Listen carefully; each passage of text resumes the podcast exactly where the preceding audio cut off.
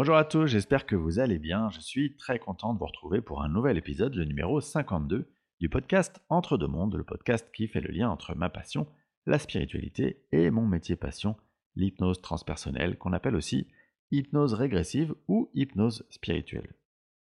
Alors petit rappel important, tout ce que je présente dans ce podcast n'est que ma compréhension des choses, ma vision des sujets à l'instant où j'en parle, mais évidemment elle ne constitue en rien une vérité puisque elle est issue de mon prisme. D'ailleurs, je suis convaincu que le terme de vérité est relatif, c'est-à-dire que tout le monde possède sa vérité sur plein de sujets et que sa vérité finalement, elle est aussi acceptable que toute autre vérité. Bref, aujourd'hui, je vais vous parler d'un sujet dont on ne parle pas souvent, ou trop peu, qui est les énergies des éléments de la nature.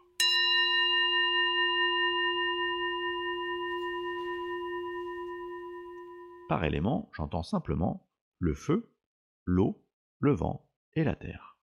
Alors, évidemment, la première question qu'on peut se poser, c'est pourquoi parler de ces quatre éléments?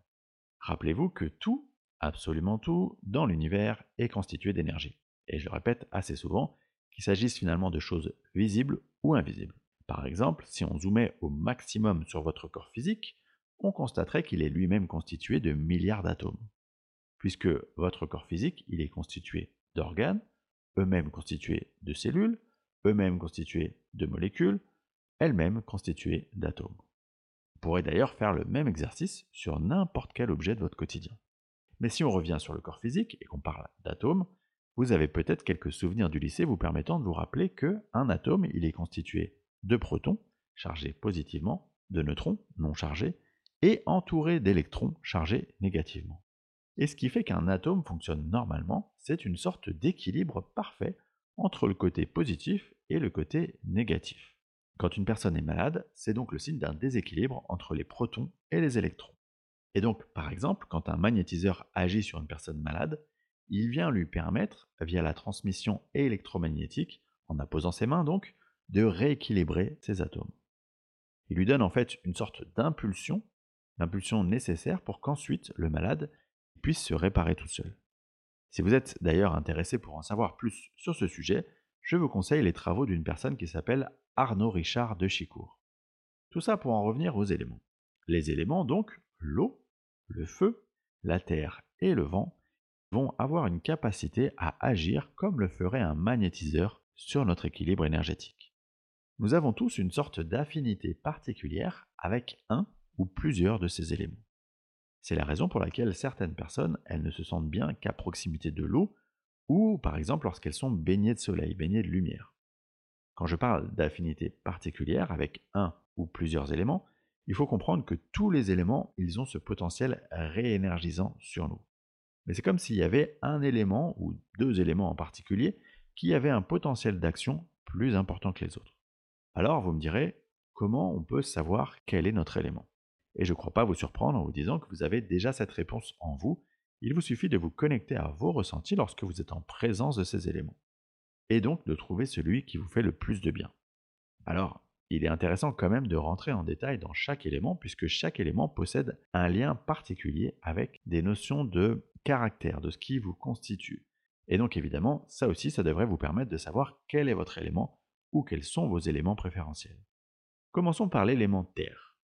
Évidemment, la connexion à l'élémentaire, elle est avant tout synonyme d'ancrage. Être ancré, c'est vivre pleinement son incarnation sur Terre, avoir entre guillemets les pieds sur Terre. Ça ne veut pas dire que vous n'êtes pas spirituel, mais ça veut tout simplement dire que vous avez compris l'importance de vivre cette expérience d'incarnation sur cette Terre. Donc quand vous êtes lié à cet élémentaire, vous êtes souvent une personne plutôt stable, plutôt objective, droite, réfléchie, prudente. Ensuite, l'élément eau.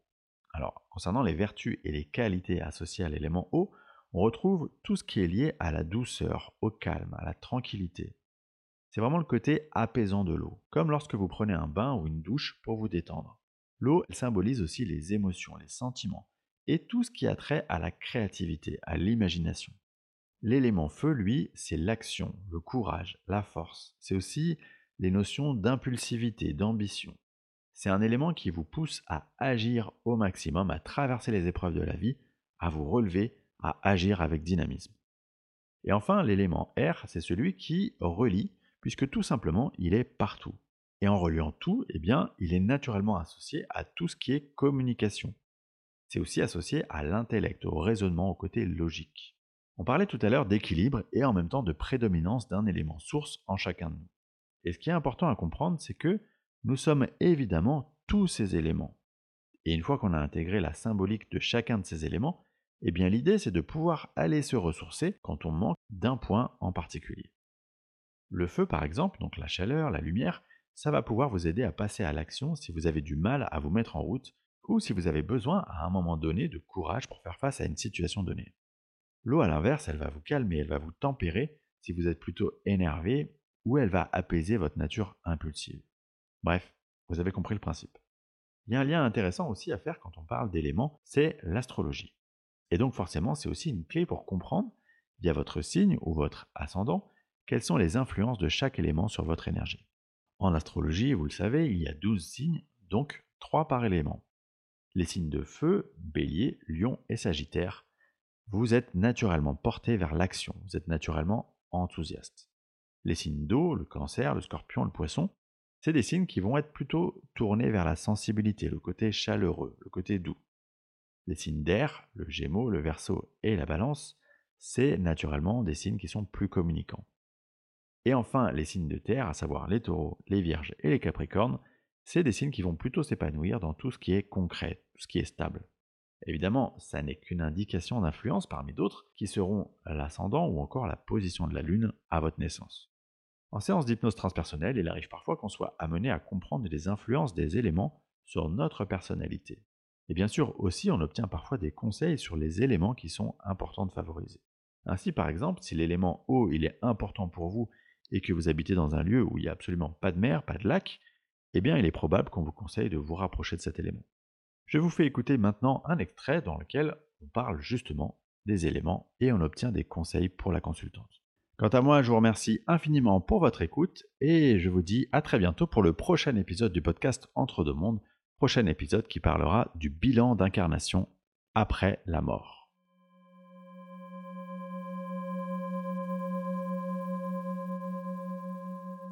Est-ce que, en parlant de, ce qui a pu se passer dans des vies antérieures, est-ce qu'il y a une capacité ou une ressource qu'il serait important de rendre ou de développer chez Naomi? Il faut se connecter à l'eau et à la terre. OK. Il faut se connecter parce qu'en fait, le feu, c'est dans son corps. Elle n'en a pas besoin.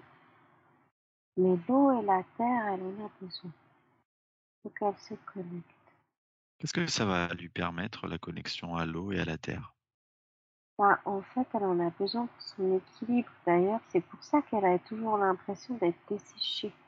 D'être desséchée, d'accord. On va dialoguer avec. D'accord. Donc il y a cet équilibre qui est nécessaire à trouver entre ces éléments, le, le, le feu, l'eau et la terre. Mmh et dans son quotidien, comment ça se ça pourra se matérialiser? Qu'est-ce que ça va provoquer? Bah, Quand elle sera enfin connectée, elle pourra dialoguer avec les eaux.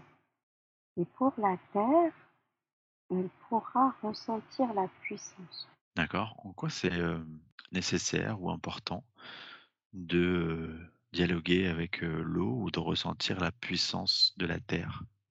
Ça fait partie de sa magie. Elle a besoin des trois éléments. Ok. Comme si c'était une sorte d'équilibre pour elle qu'il est nécessaire de, de maintenir, de conserver, c'est ça? Ouais.